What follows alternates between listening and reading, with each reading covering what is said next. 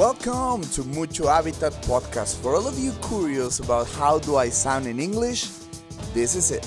Putting myself in an awkward spot with the only mission of growing up. For all of you new, let me tell you what the podcast is about. We collect the stories of creating Latin people working abroad. Latins that have left their countries and had to face some challenges in order to conquer their own dreams. I collect these stories because I have a dream. I want more Latin people kicking asses all over the world. In Latin America, we live in a hard mode and we're not taking advantage of it. Our countries prepare us every single day and we are not aware of it. This is the reason behind this podcast that you get inspired by people doing it and making you to take action. That is that is the reason. This is a quite unique episode for the following three reasons. The first one because it's not in Spanish, obviously. The second one, I had a chance to have six different guests in one episode. And last but not least, it was recorded with live audience, which made it such a challenge, but super, super fun, I have to say it. It was recorded in the Vancouver Dribbble meetup that I hosted last month. I would like to thank you guys for joining and thank you the Dunes Famous Restaurant for having us. Before you guys start to listen this episode, I would like to tell you a quick story. A couple of months ago, we went to hike one of the most popular mountains in the area, the Panorama Ridge in Garibaldi Provincial Park. You guys can Google it. This mountain has stunning views. You guys can see an incredible view of the Garibaldi Lake. It's a 10 11 hours hiking, so we were there super mentalized that it was going to be hard. And we started the hike. We saw less and less people in the, on the trail, but we thought it was it was normal since it was a pretty difficult hike. It wasn't going to be that busy. After 4 hours of hiking, we reached the top. But guess what? It was the top of another mountain. It turns out that the GPS sent us to another hiking. We didn't realize of this and got to some other place. We were like, eh, like I don't know, disappointed. We were a bit sad, even when we were there in one of the most beautiful places in the province. After a few minutes of regretting, this came to my mind we were expecting something else, and that expectation wasn't allowing us to see the wonderful landscape in front of us. It was real, the view was amazing, and we weren't enjoying it because we want something else. Well, I think this happens in real life too.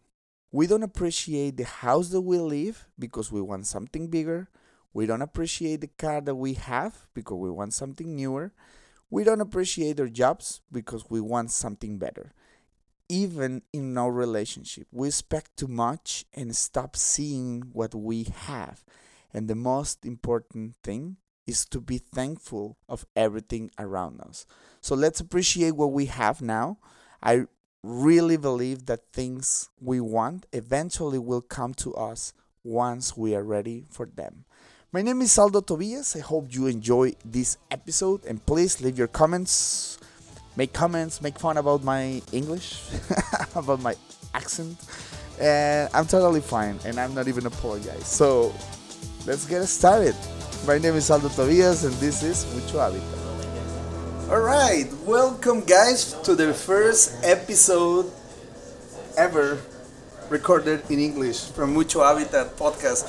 So we're here in the Vancouver Dribbble Meetup, and we have a bunch of cameras. Yeah, we have a bunch of cameras. I feel important now. Oh my God, it's so good to release the pressure. When I was uh, here, like at 6:30, no one has been show up, and I felt so nervous, but this is coming well so far. So we have with us a bunch of guests. I'm gonna introduce uh, each of them. I'm not gonna make pauses. I'm just gonna go straight.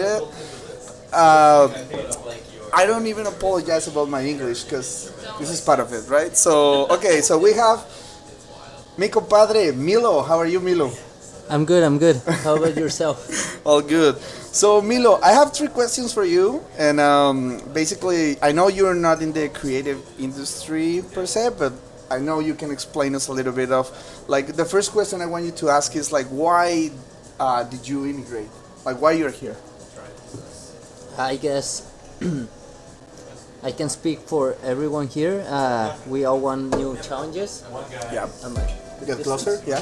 Closer. Okay. Uh, we want new new challenges, especially especially for us guys that live in Latin America or we're from Latin America. It's we know how it is, so just wanted to get better, grow as a person. Actually, like the plan wasn't to to come here to stay. I wanted to come here for one year for my masters, go back to my own business, whatever.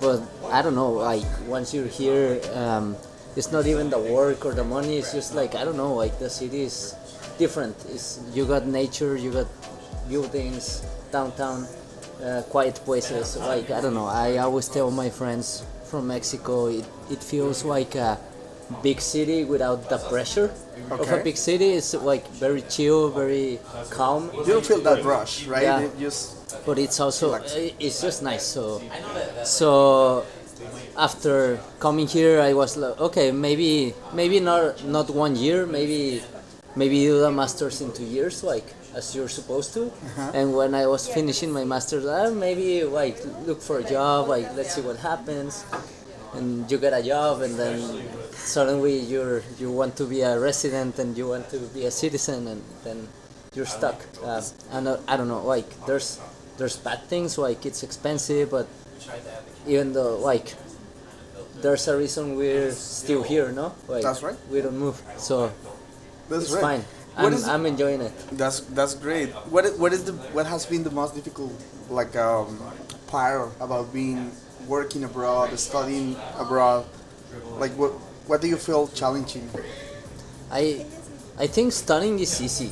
Like you come here to a school, like be it hard or easy program, doesn't matter. Like you have a path. I think hard thing is getting out there and making connections. Like as someone like if you're not from Vancouver, it's very hard to break into the Vancouver circle or the Canadian circle, like um, connections wise. So just put yourself out there and make connections. Go to events like this one. Uh, like try to network. Like get uh, let the world like know you exist. You know, like everyone has something to give. So just if you if you stay like at home, you don't try to socialize. You don't try to make connections. You don't try to get interviews, get work. So That's I don't know. Yeah, yeah. You have to put yourself out there, and that's That's that's that's one of the most difficult parts, of course. And what else? What I have for you here is like, what are your takeaways so far? What have you learned about like uh, being here? And yeah, coming from from Mexico. I know we're from the same city. We know where we're talking about, but then yeah, like uh, people listen all over the place in, in Latin America. So I mean, you grow. Um, you as a per- as a person. Like um, back in Mexico, it's the easy way. Like you have an education, you know everyone. You you know that if you are you're out of a job, a friend will bail you out. Yeah. Your your parents, your family. I don't know. Like you find a way. So you come here to be on your own. You come here to challenge yourself. I, I think that's that's that's worth it by itself. Like let's forget about the money, your career. It's just like you as a person, you you become better, and that's it. That's awesome. I love it. Love it. Um, one last question for you, Milo, is like um, if you wanna ca- can give um, if you can give a piece of advice for the people in Latin America that wants to work abroad, what would it be? What what could be that that advice? I would say um, just do it. Like stop thinking about it. Uh, take the leap. If it's not for you, then you realize when you're here. But don't don't don't stay there and and stay with that. what if what if I just take the chance. What if like we're out here and no one knew every, anyone at first. No one like maybe I had like worse English than you guys. Maybe I don't know. Like we start the same. We start from zero, but look like there's so many people that have made it here so just take the chance and if you like it then great and if you don't then you go back and you you won't lose anything you stay you'll be at the same as you are now so stop thinking about it just take your chances like you only live once right Awesome, I love it. Thank you, Milo, for being part of the, this podcast. Let's give a chance to someone else. of course And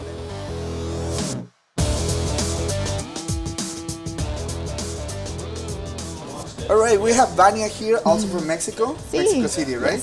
Okay, because it's important for Mexico City people say that they are from Mexico Yeah, City. of That's always a, super that's proud. must. All right, Vania. Um, the main question here is like, why do you immigrate? Why people is immigrating? to be honest, this wasn't my idea at the very beginning. When I arrived here, it was because my dad very. Um, this is like the culture from Mexico a little bit. My dad is like very. He's like a doctor, and he's like not creative at all. So when I when I finished my degree in graphic design back in Mexico, he said uh, you should continue your studies and I'm gonna support you, but just with two uh, behind two conditions. And one was to leave the country to go somewhere else, and the second one it shouldn't be a Spanish speaker uh, country Okay.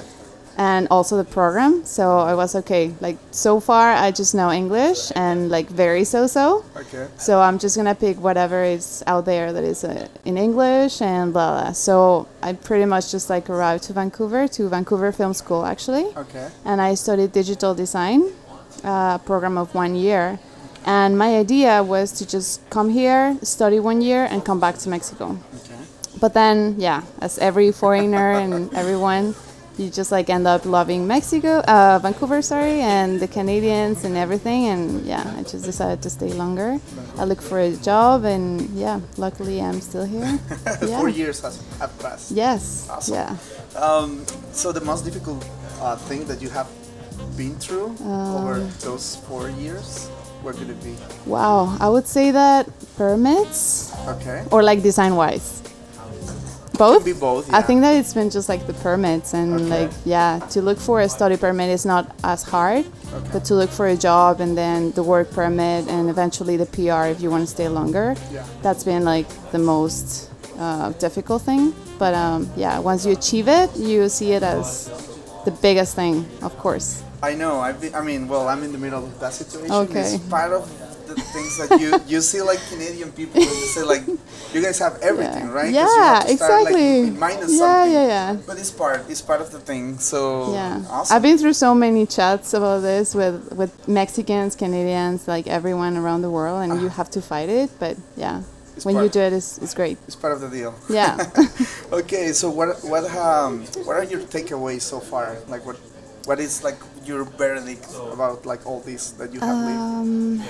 Well, I think that I've learned many things as a person and obviously as a professional as well. I'm super grateful that my dad actually opened my eyes and like sent me to to another country to just like enjoy in general just like different cultures and different um, points of view and everything not just in like the design industry but also as a as people as uh, yeah as we are um, i think that yeah just like the culture and how how much you can grab from others is my biggest takeaway um, I get super inspired by um, the cultures, different cultures, languages, and the struggles that everyone has in their own lives. To chat with different uh, perspectives, with people with different perspective um, points of view is is very interesting. So yeah, I would say that, and yeah, Vancouver as well because it's huge and multicultural, and yeah, you can have that a lot and What- enjoy it. What about a, a uh, like a, a challenging experience like uh, that you have lived? Like something like you think like, oh my god, what am I doing here? I should be in there in Mexico eating torta de tamal. Oh yeah, the, the food. Like The food? what what do Oh. I miss the most? No, no, what, like a, a difficult thing that you find. I mean, it's a difficult situation that you Yeah. have been through when you were here. Um, well, I don't want to get super deep into it. I'm gonna cry. no, I think that you face loneliness eventually. Um, I don't know. It's just hard to immigrate. Um, but uh, it definitely, I don't know, something in yourself grows. and you get mature and I don't know, you just like feel so badass after when you like achieve this kind right, of yeah. So um, yeah, I don't know. You kind of like discover that you have way much more than you think that you have. So your confidence just grows. Um, yeah, like all these meetups and everything, it just helps as well. You will face a lot of loneliness, as I said, and these kind of things just uh, yeah make the best out of it.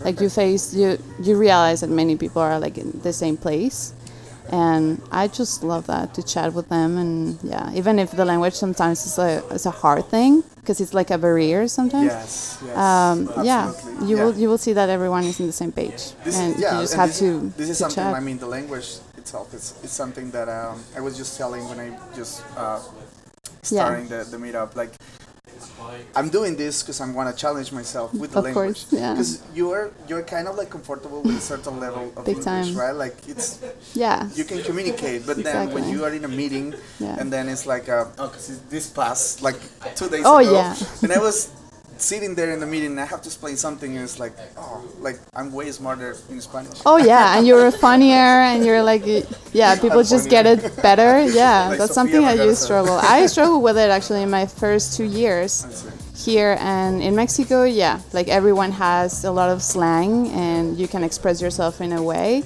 and everyone will get it, and you will definitely be like more more fun and you know like this like more saucy, I would say. Yes, yes. Um, but no, when you face the struggle of language, you realize that you're just like boring and you cannot explain yourself and it's frustrating. But yeah, you just have to make your way. As you said, I try to challenge myself a lot and even with my Mexican friends, I, we try. Sometimes it's very hard, and when you have like some drinks on, and yeah, it's not it's not achievable. But we try to speak in English and to just like have the same humor, and yeah, that's right, yeah. it's just years of practice probably, and yeah, I don't know. That's great. One last question for you, Vania, is Yeah. like uh, if you can give a piece of advice for all the people that is thinking about like go somewhere else, where could it be? Um, I would say, man, that's a hard one. Um, I would say don't think uh, too much. Just go for it. It's definitely, it's uh, like Mexicans and like in general people. I think that everywhere they're really nice and they will help you eventually if you need if you need some help. There's always angels around the world helping. Yeah. Um, so I don't think that is that is as hard. I yes, of course it's hard, and like the older you get, they say right, um, it's harder. But I would say just do it and try it. Like you have nothing to lose. So life is the the last thing that you can lose, and I don't think that you can die trying that. But um, yeah, I would say yeah, just just try to do it and keep your keep your thoughts clean and stay positive about it as well. You're always learning, and that's something that you have to keep That's in your heart. So yeah, That's great. All right, thank you so much for No sharing your experience. Adios. And uh, awesome. yeah, we're gonna uh, share, like for example, your portfolio and everything you want to Oh, share. It's gonna be in the description of the you. episode, so don't worry about that. awesome. Uh, thank you so much for joining us. Thanks.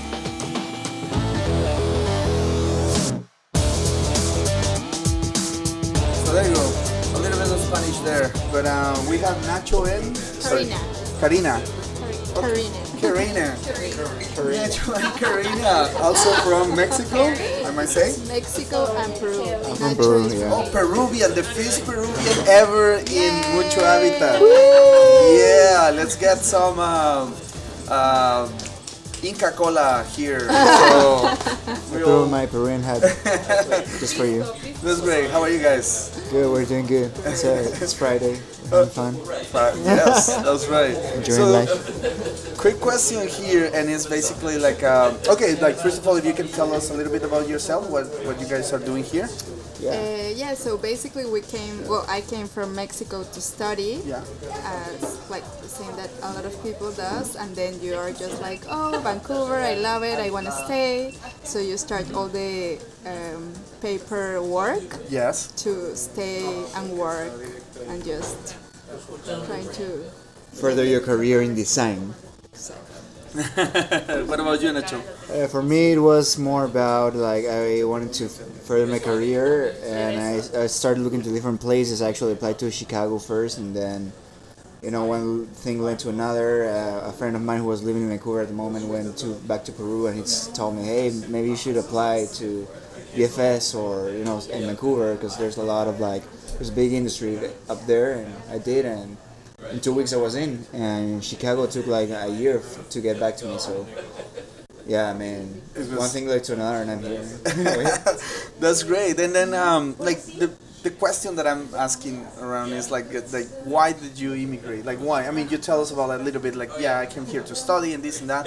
But do you think it's more like um, um is, is it a like a prob not a problem, but it's something that people want to change their lives, or it's just like a casual casuality? Coincidence? Yeah, it's a coincidence. Yes, casuality. So- Uh, I think one of the main reasons, to be honest, when you have the possibility, uh, like money wise, uh, like lifestyle and safety in Canada, you know that it's much better than in probably some of our countries in Latin America. And probably that's something. Uh, also, design, I feel it's much more valuable. Like they value more your your yeah your Work? your work. what you do, yeah, the profession is a little bit more. It's it's harder. Uh, Nacho, what do you think? Um, what was the question again? Oh, like uh, why do people immigrate? Like, is it something like they, they are looking for, or Yeah, I think like everybody immigrates for different reasons. There's some people who feel comfortable staying in one place, and I, I think that's okay as well, regardless of where you're from. I have like most of my friends from school, they stay back in Peru and they're, they're happy doing what they do, regardless of you know, the political situation here and there and all the limitations that may face. Um, for me, I was happy living in Peru as well. I did not felt like I needed to move, uh, but at the same time, there's this like you know this push inside yourself that you want to experience new things in life. And at the end of the day, just try different things. You can well, either try them here or try them there, right?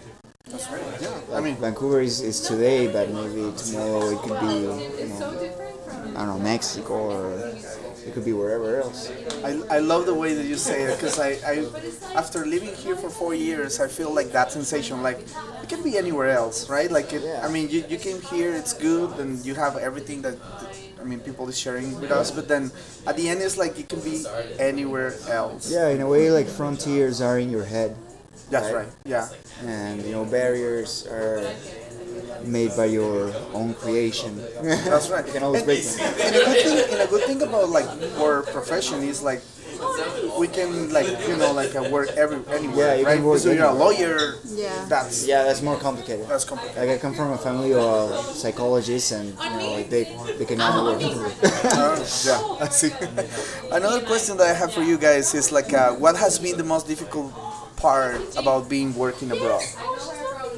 You go first. What could be? if you can get the microphone a little bit closer, that could be great. Like this? There you go. Yes.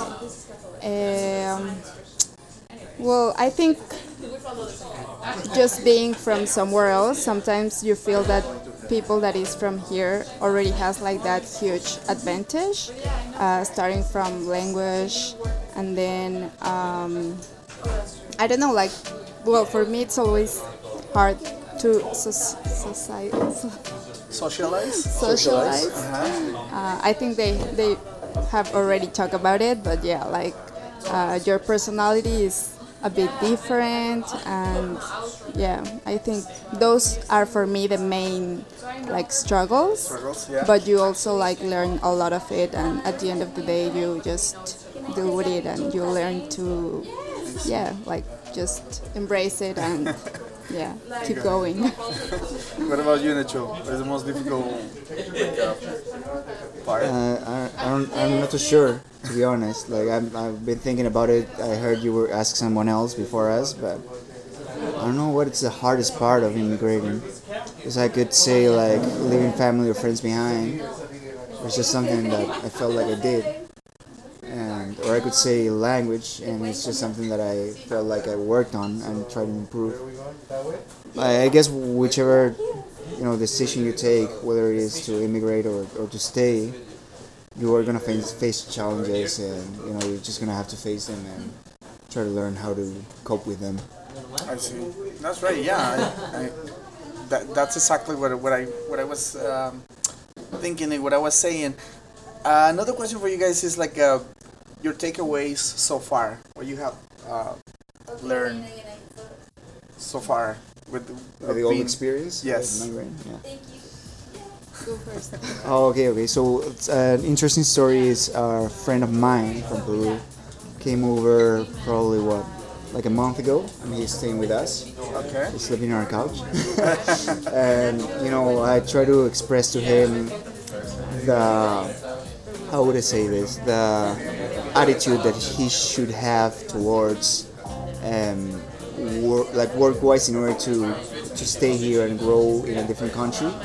I would always say that you need to work as hard as you can in order to, you know, because you, you come to a new place where nobody knows you and, and whatnot. But my point is, like, I feel, and I, what I've what I've been trying to express to him is that you have uh, you almost have to act like as if you have like everything against your like everything against you. Like if you go and you perform at your job it's it's not enough. Like they could hire anybody anyone else at whichever job you're doing and you got to go there and show that like even though they could hire anyone else there there's a reason why they should stay with you. That's right. so it's not it's not about giving 110 percent. I believe it's giving like 250 percent kind of thing.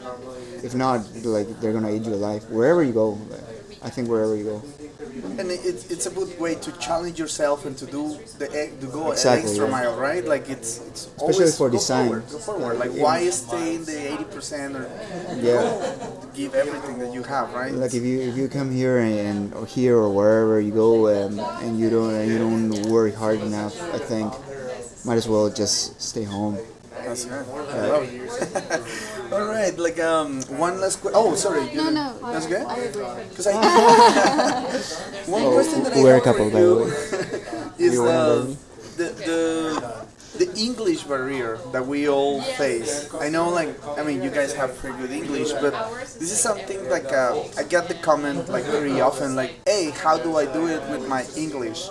Or I don't know. I have like a. Uh, a guest in the podcast. He was from Colombia, now he's living in Russia, and it's it's fun, right? Because it's like you have to learn a new language and, and, and all that. So um, for you guys, how do um, how that had affect your or no your pathway or anything? I mean, you did you challenge that part? Or you were okay with the English the English part? No, like I think that you have to work on that all the time. Like Yeah. even, well, I don't consider my English like perfect.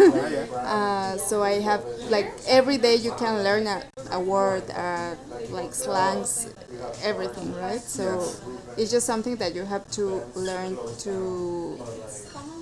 I don't know, like live and always try to improve and learn. If you don't do it, do it. It's part of the show. It's part of the show. Yeah. our journey Nacho. um, so English for me Because you have been in Chicago, so it was. Okay, I mean, like, Yeah, I mean, yeah, I mean, for me, English hasn't really been a limitation as much as I mean, for Karina, I always try to help her live with English. I'm not saying that my English is perfect by any. Like, you see, I can't even think of a word. but um, I've I've always tried to improve my English by you know reading and listening to podcasts in English and whatnot. But for me, it has been more about not not about expressing myself in English, but communicating, communicating, being being better at communication overall, regardless of what language it is. yeah. So, for instance, and this is something that I I told my boss like not too too long ago.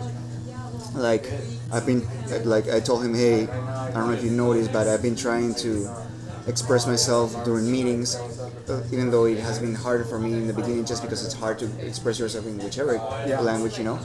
And I've been working on that a lot, and not only expressing myself, but you know, looking at people at the eye, in the eye, and you know, managing the tone of your voice and stuff like that without without your voice breaking. You know, just you know, just like those things that when you when you don't practice or you're not aware of, they just suck.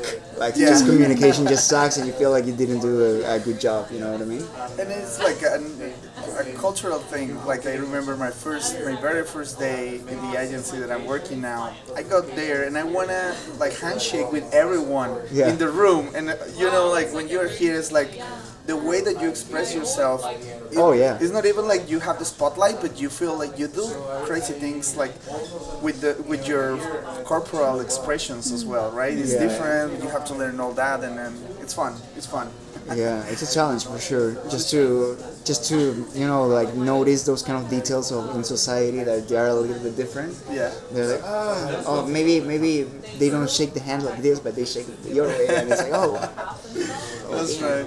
Awesome, guys. One last question for you. It's gonna be the um, uh, the advice, the piece of advice that you can give to all of those people that they wanna um, immigrate, that they wanna come, like not to Canada, but anywhere on the world, and they are just thinking about it. Like they are thinking, I don't know. When you are in that spot, you might have a lot of questions, a lot of doubt, and then at the end, what do you, what would you guys say to to that people?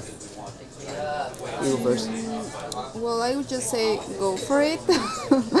like, yeah, don't think it twice. Like, of course, do your research and try to like be as uh, informed as possible about the place that you're going, what you're doing, etc.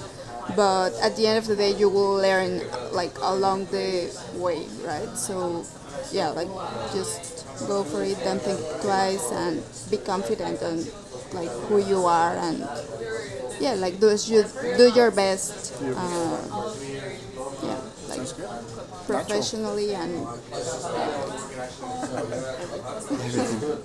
And yeah, I would I would say something along the same lines. Just go for it, because if you don't go for it, you're never gonna do it. But I would also add that just be aware of, like I said before, you know, like it's gonna be hard, and if you don't put everything that you have into it, you have all the cards against you, you know, and there is no reason why, the, like the world doesn't owe you anything, so there's no reason why they would hire you instead of hiring someone else, or give you the job that you actually need, because nobody, nobody really cares. Yeah, they, they won't give you a chance, right? If you don't. Yeah, I mean, out. you gotta prove that you're here and you're here. You know, you're gonna give everything that you've got. If not, they're just gonna hire someone else, which is easier. Someone else who doesn't need the papers, maybe. You know what I mean? Awesome. All right, thank you guys for sharing that with us. Um, because we have someone else here. Thank you, thank you.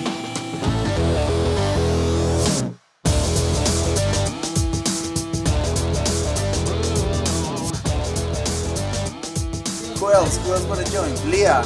Leah wants to join to the podcast. The first Leah.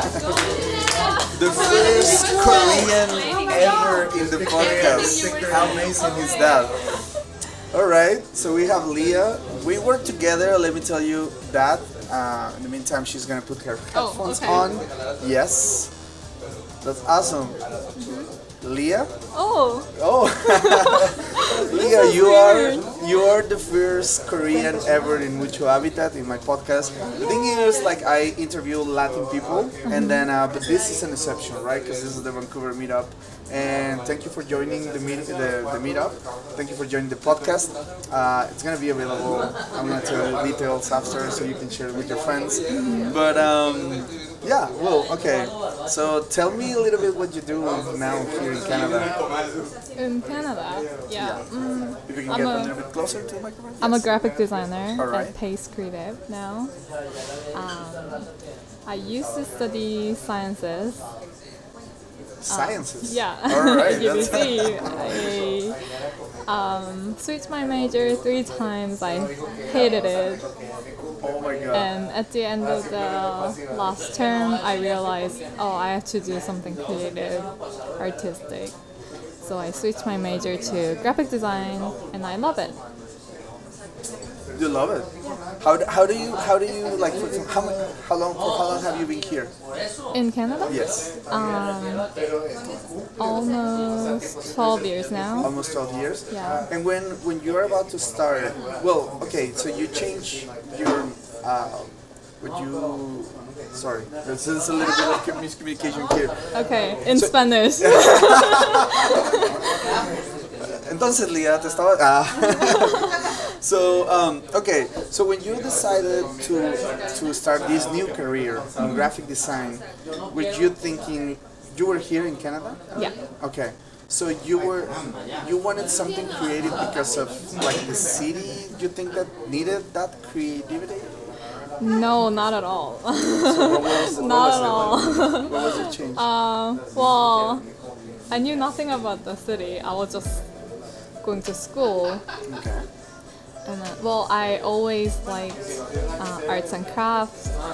Um, when I was younger, I always took art classes in high school, and I even got um, scholarships in arts when I was in high school. But I never thought about going into that industry because, like, most of the Asian parents, they're um, expecting your kids to go into like medical, dental, lawyers, like engineering. Oh, wow. That's something fun. I mean, because I always have interviewed like Latin people, and there's there's not such a thing.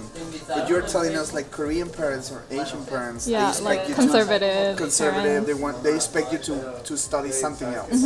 All right, like that's more, I guess, more professional. professional, Yeah. like suit, you know, like uh, all that. All right. And how do you feel about it? Do you feel like this is something this is not for me? Or? For for which one? Yeah, The for idea? like yeah, yeah. Like if your parents want you to study that, you, you didn't feel comfortable with it. Well, I had no idea at first. Okay. Like my parents recommend me to go to dentistry at first because they knew I had that like skills in crafts and stuff. But I was also good at sciences when I was in high school, so I thought, oh, I might be good. at so I started uh, studying in sciences at UBC and well, it was way different than what I expected. Okay. I didn't know why I was studying it. Uh, I didn't have any motivation to study. And all my friends from UBC went to like medical school, dental school. Oh, I see. I see. yeah, except for me. You were the rebel there. yeah. Um, one question for you, Leah, is um, what has been the most difficult part about being working abroad? What, Most what is difficult what is the most difficult part that you are facing as a Korean girl here in Canada? Well, I think it's same for everybody. The language, even though I went to high school and university here, I still spend um, more time in Korea. Um, my first language is Korean. Um, it got better now, but I got so introverted when I came to Canada first. I couldn't say what I wanted to say. I couldn't find the words. I had to translate in my head, like well, how do I, how do I say these things? I couldn't express myself well enough, but um, I think it's getting better. It's getting better. Yeah, like like you although like, I'm putting myself out there.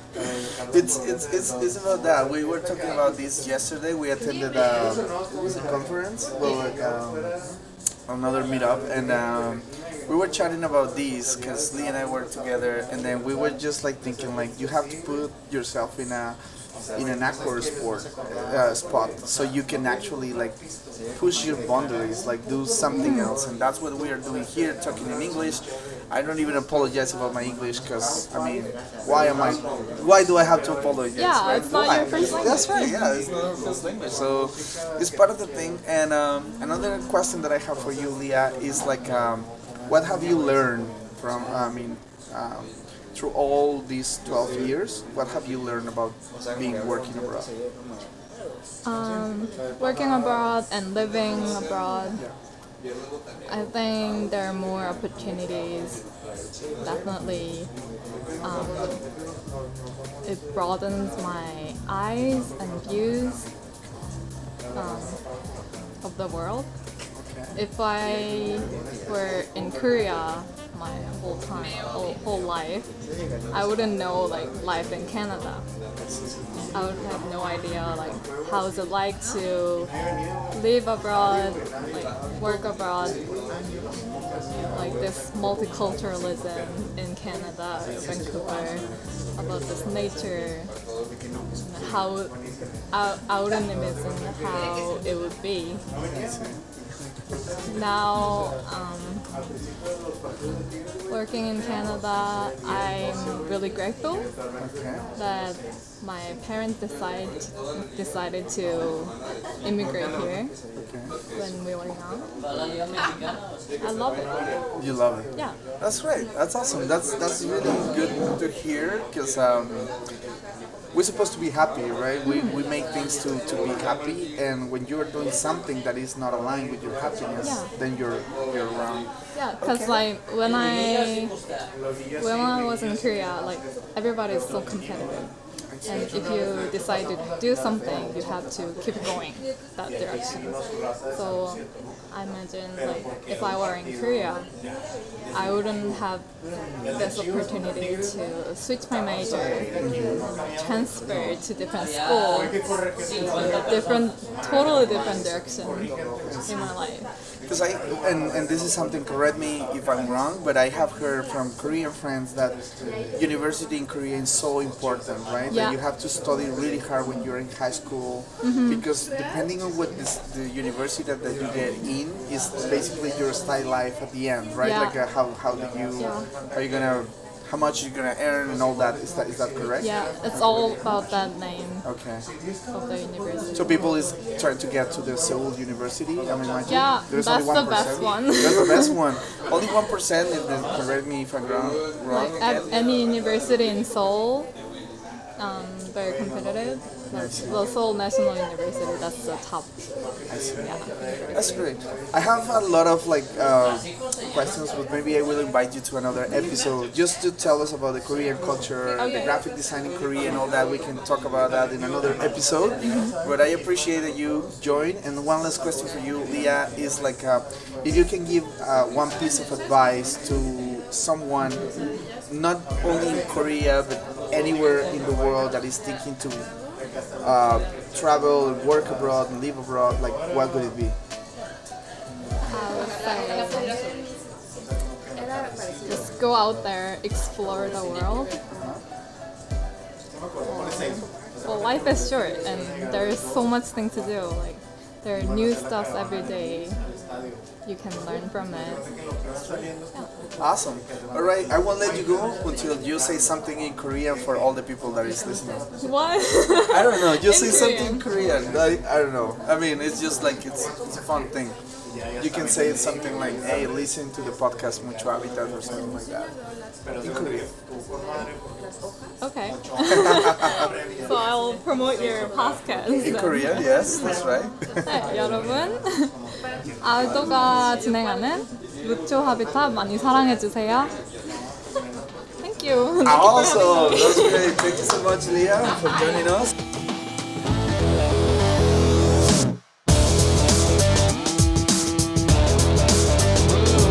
Merle, you want to join to the podcast?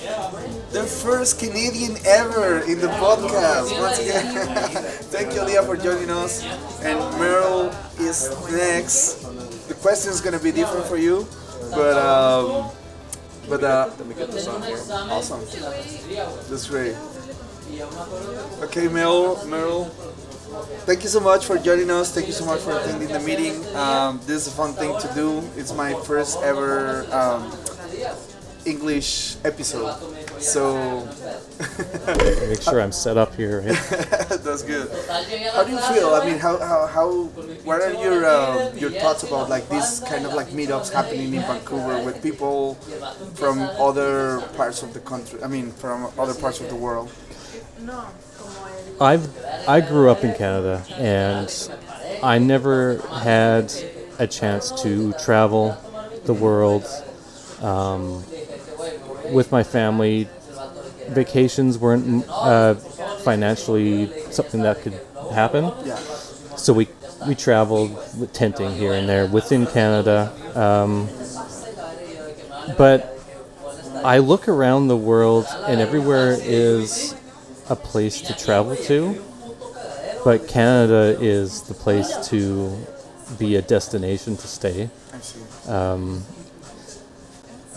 Just from the political climate to the way I feel about immigrants coming in, welcoming them, um, just it was fine that I didn't go anywhere. It seemed like it's nice to go somewhere warm every once in a while, um, but I can get everything I want here. That's right.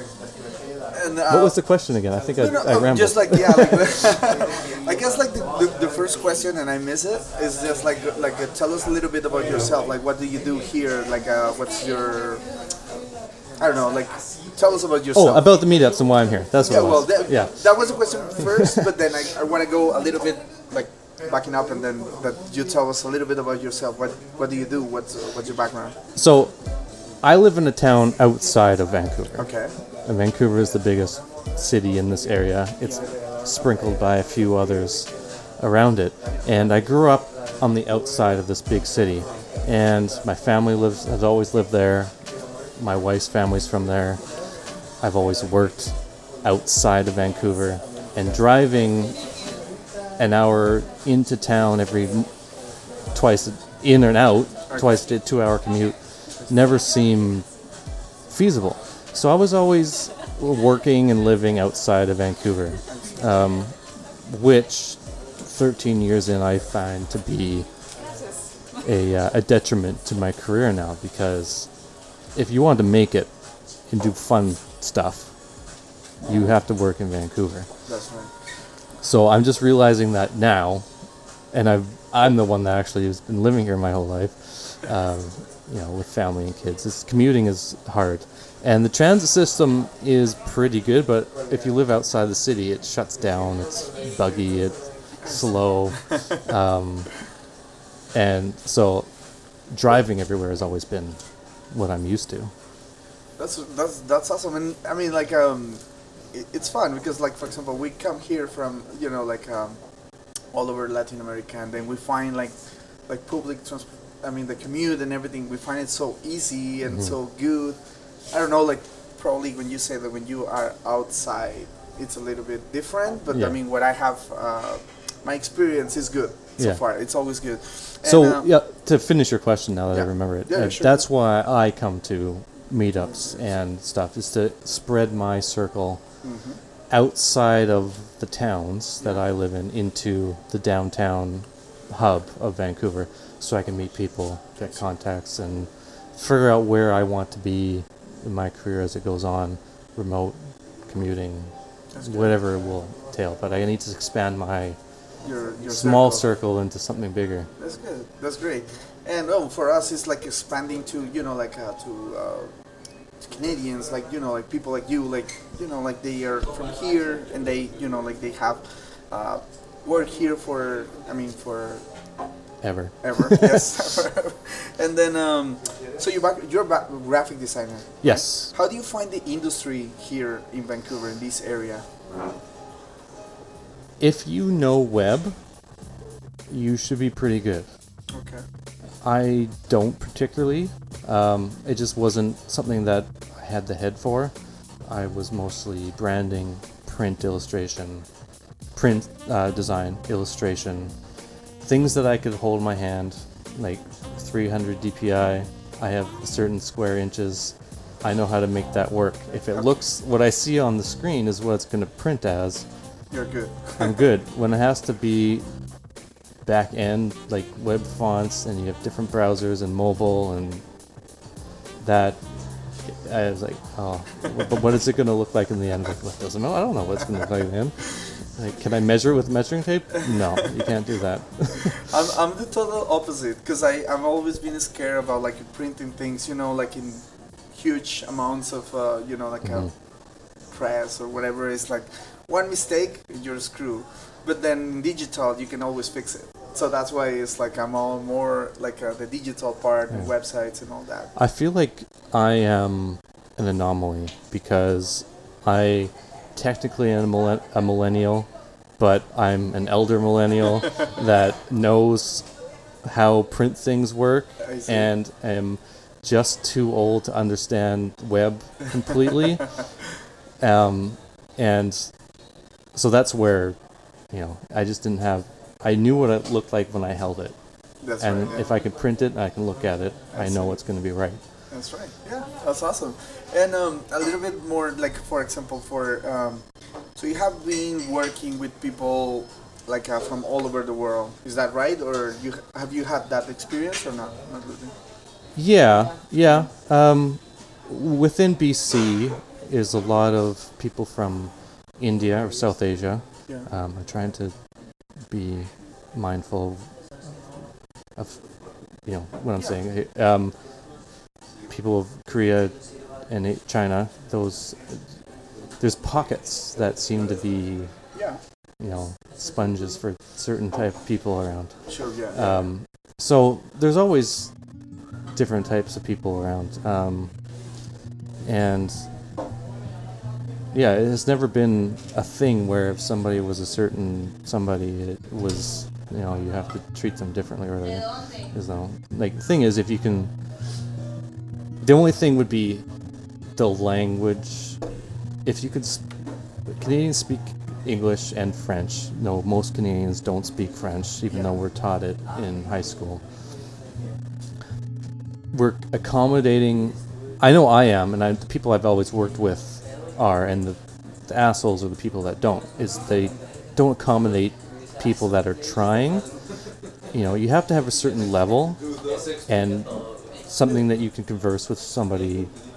You know, like we are now. you go from there. Yeah. Yeah, and you know, it doesn't have to be perfect.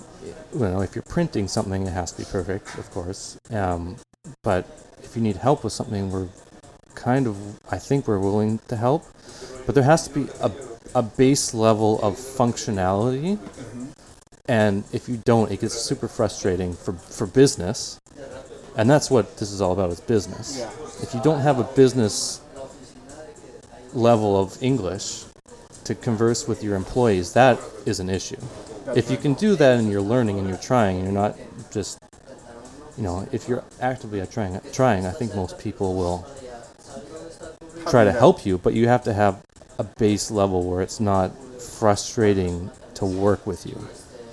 I see. I I, under, I totally understand you, and this is like basically like it was my question for you because like um, I can uh, I can tell, and this is a question that I have in the podcast. Like, hey, I don't really know English. Like, can I go to Canada and still make it work?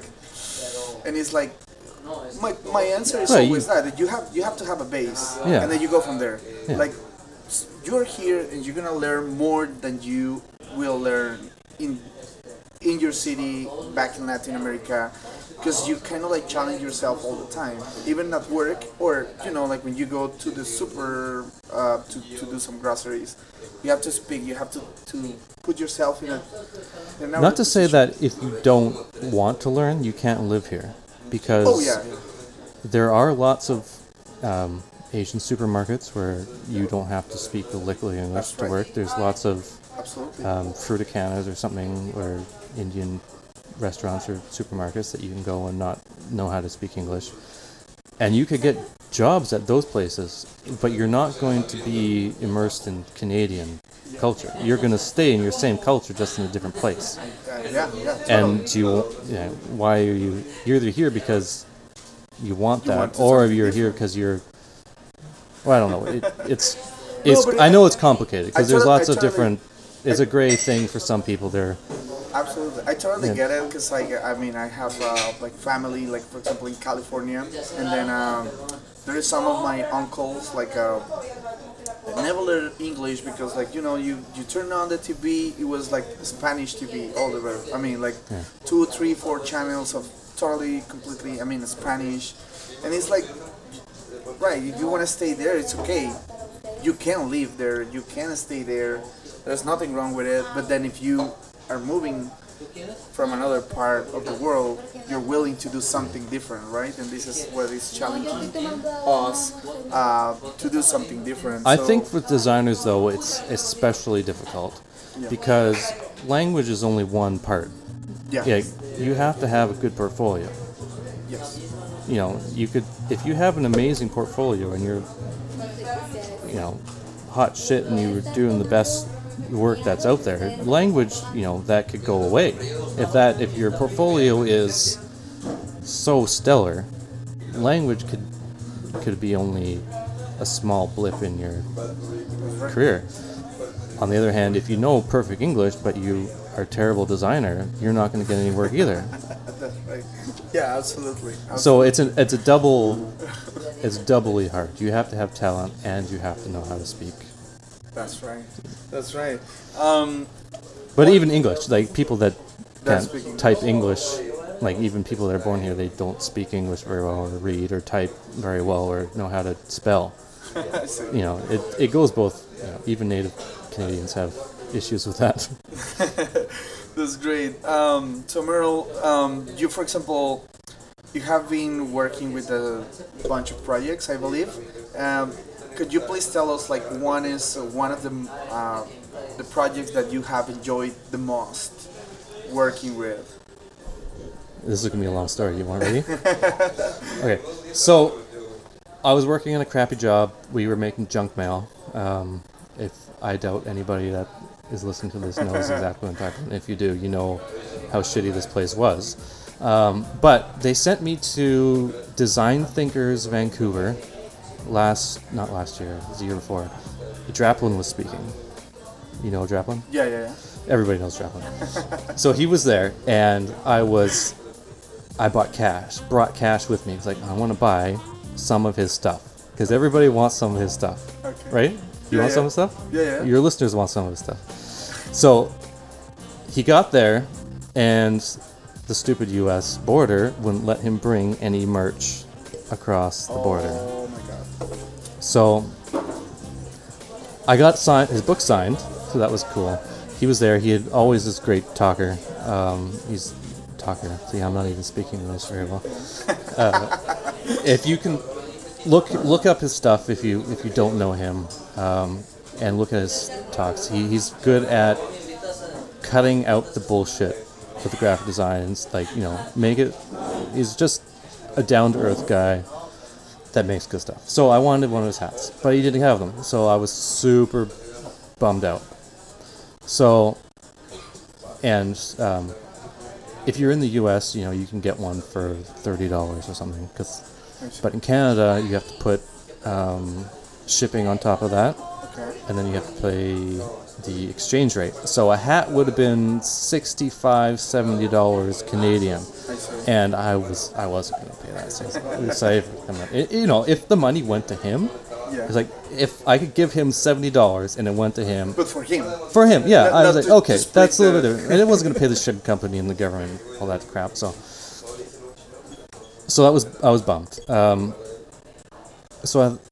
I was doodling around one time, so I need to start making some projects for myself. So I had this idea for a patch, and so I made that, and it looked pretty cool. I was like, that would look cool on a hat. So I know you can see where this is going. Um, so I went to another friend of mine. Actually, was a creative director. He sold. He left that another that crappy company, started a brewery, um, and he made hats. And I saw his hats. I, I asked him where he got his hats from. So I got his contact for hats.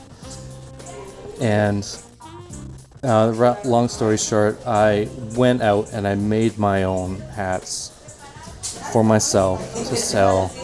in the style I wanted, that looked like the hat I wanted, and you know, if Draplin brought hats up to Canada, I probably wouldn't have made my own. Um, but because of that, um, I got my own made, and it was it was super exciting to see the boxes show up. There's four different styles. There's mesh. There's brown. one that you wear, yeah, this right? is the brown one I'm okay, wearing. so you will see it on the description of the of the Oh, yeah. episode. It's gonna be the cover, and you're gonna see Yeah. Um, I'll send. I'll send. Give me your card after. I'll send you Sure. a link to where you can get Thank them if you. you want. Uh, please buy my hats. I have too many of them to, to sell. Please. Yeah, of course, and this is a platform for you. I mean, like you, you can give Um, so- us your contact. Seeing them show up, starting to have them sell. Um, I have. I've made my money back so far. I see. um, but I still have lots to sell. Um, but that was a super fulfilling thing. I eventually um, I sent Draplin an email saying this story as well, and he replied back. So I keep his email in my my phone and my computer all the time. Great. Um, but that was a super fulfilling project. So you know, you got to do. This is one tidbit of advice that I'm going to give that I've heard before that I didn't actually take in until it was the last couple of years, but that's changed my whole outlook of what I want to do. Is you got to do work for yourself that you want to do more of, and only show the stuff that you want to do more of. And if you're not doing what you want to do, you have to do it for yourself in your own time to show that you can do it. And then hopefully you can move on from there to do more of that thing. But, you know, I was working a crappy job and I would be sad at the end of the crappy job and then I'd come home and I'd play video games. And it's a cycle that you're not going to get out of. Right. So I decided somehow that I wasn't going to play video games at night. I was going to work on myself, and that has changed. I realized I really like illustrating, and I've gotten great opportunities from that just within the last two years of trying it and doing it because I realized I'm good at it and I like it. But I, if I didn't start doing that for myself, I never would have been doing it now. That's great. That's great advice, and um, I mean, absolutely. Like you have to, to go and, and put your time, spend your time in something that you enjoy to do, and something that will make Spend you time on grow. yourself. Yeah, on yourself. That's that's that's the correct word. And I have one last question for you, uh, Merle, uh, before we wrap this up.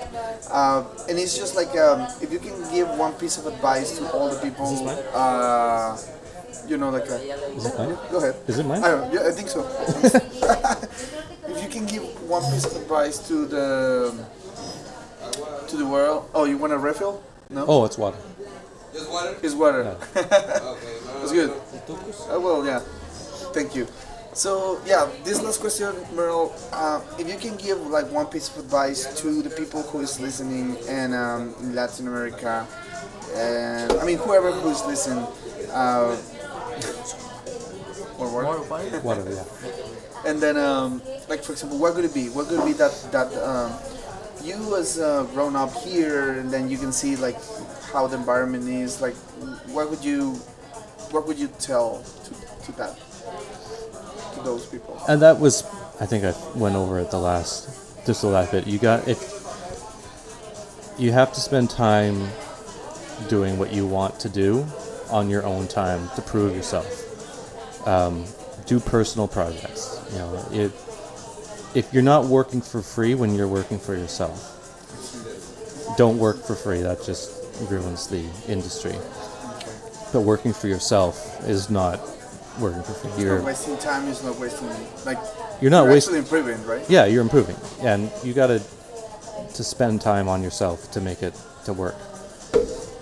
That's awesome. And um, yeah, like uh, um, I have a story like uh, from a guest that we had. Oh, here's- oh yeah, go ahead. Another tidbit that Yeah, yeah, yeah. Go ahead. um, I learned in design school that other than learning the programs, um, that's really all they taught me in design school. Um, my teacher said, if it looks odd to you, it looks odd. don't just say that's good enough. If it looks funny, fix it because it does look funny. If, it, if you're a good designer, if it, you look at something and that looks weird, don't just say it. Sure, good, send it. No, I guess it's weird, it's yeah, weird. it's weird. Fix it. yeah, that's another small thing. I love it. I love it because yeah, like sometimes it's, it's just like you look at your, I mean, whatever you have done is just like, uh, Something. is- What is it? so, yeah, like, eh. Hey, step a- uh, and step away. I see.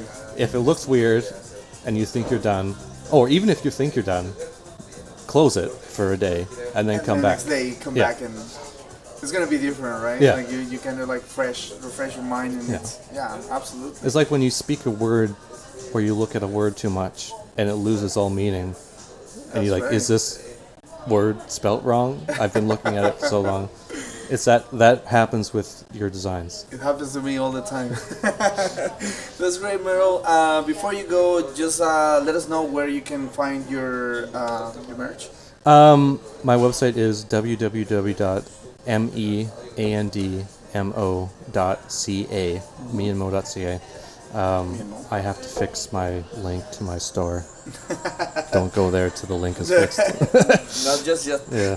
Uh, That's Yeah. okay. I mean, I'm, um, I'm gonna ask you for your um, how can they reach you, like in Twitter or Instagram or whatever, Um, and then they can reach you through there. Instagram is me and Mo Design, okay.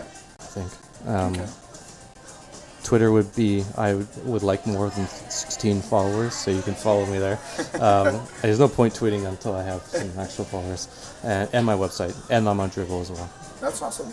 Okay, so you guys here, here, here. Uh, that's the information is gonna be in the description. You guys can go and check it out. His job. You have a portfolio there. Is it's on my website. Yep. So it's on the website, and awesome. Okay, thank you for attending the meeting. Thank you for joining you for the hosting. podcast. Mm, and what else? Yeah, we're, I mean, people just left where we were recording this. Um, it was a good experience for me. So that I have to say. It was fun. And being talking in English for so long that I don't know if I'm talking it right or not. It, ha- it hasn't been an issue for me here. All right. Okay. Yeah. People understand it one way or another. So, uh, okay. Thank you, Mel, for joining. Thank you guys for uh, attending the meeting. I don't want to say goodbye without saying two thank big thank yous for Lalo Campo, DJ Lalo Campo, that put the playlist for tonight and the woo the background music that you guys uh, heard it was from Lalo Campo. He put all his effort and his knowledge to put this playlist together and uh, yeah follow him on Spotify. No, where where can they find you? Huh? Instagram. Instagram. Like uh, ha- Lalo Campo. And of course, a big, big thank you to Judith, my girlfriend, my baby. Thank you, baby. Love you. Thank you for doing all this. You have been recording. You have been taking pictures. Uh, yeah, like thank you so much. Thank you. Uh, all right, guys, that was it. Thank you, Meryl. Thank you, everyone, to attend the meeting, and see you in one next episode. See you guys around. Bye bye.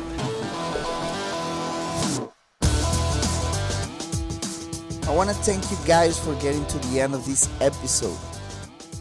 It was unique, it was fun. I'm not really sure if I'm doing it again, but I had fun. I had I had fun. It's taking the best and the worst of me. Uh, these episodes kind of like makes me realize how many mistakes I I make in English. But it's fun. It's fun. It's it's challenge yourself in another in another level. For all of you that don't follow the podcast because it's uh, it's not in English, this is an episode for you. Uh, hopefully, we get another guest that doesn't speak um, Spanish, so we can record again another episode in English. And again, it was fun. And let's see what happened. Thank you guys. Thank you for following following us on Instagram uh, at Mucho Habitat. Thank you. The more followers we have, the more people that we can reach and we can invite to the podcast. Once again, thank you for listening and let's hear you guys in another episode. My name is Aldo Tobias and this was Mucho Habitat.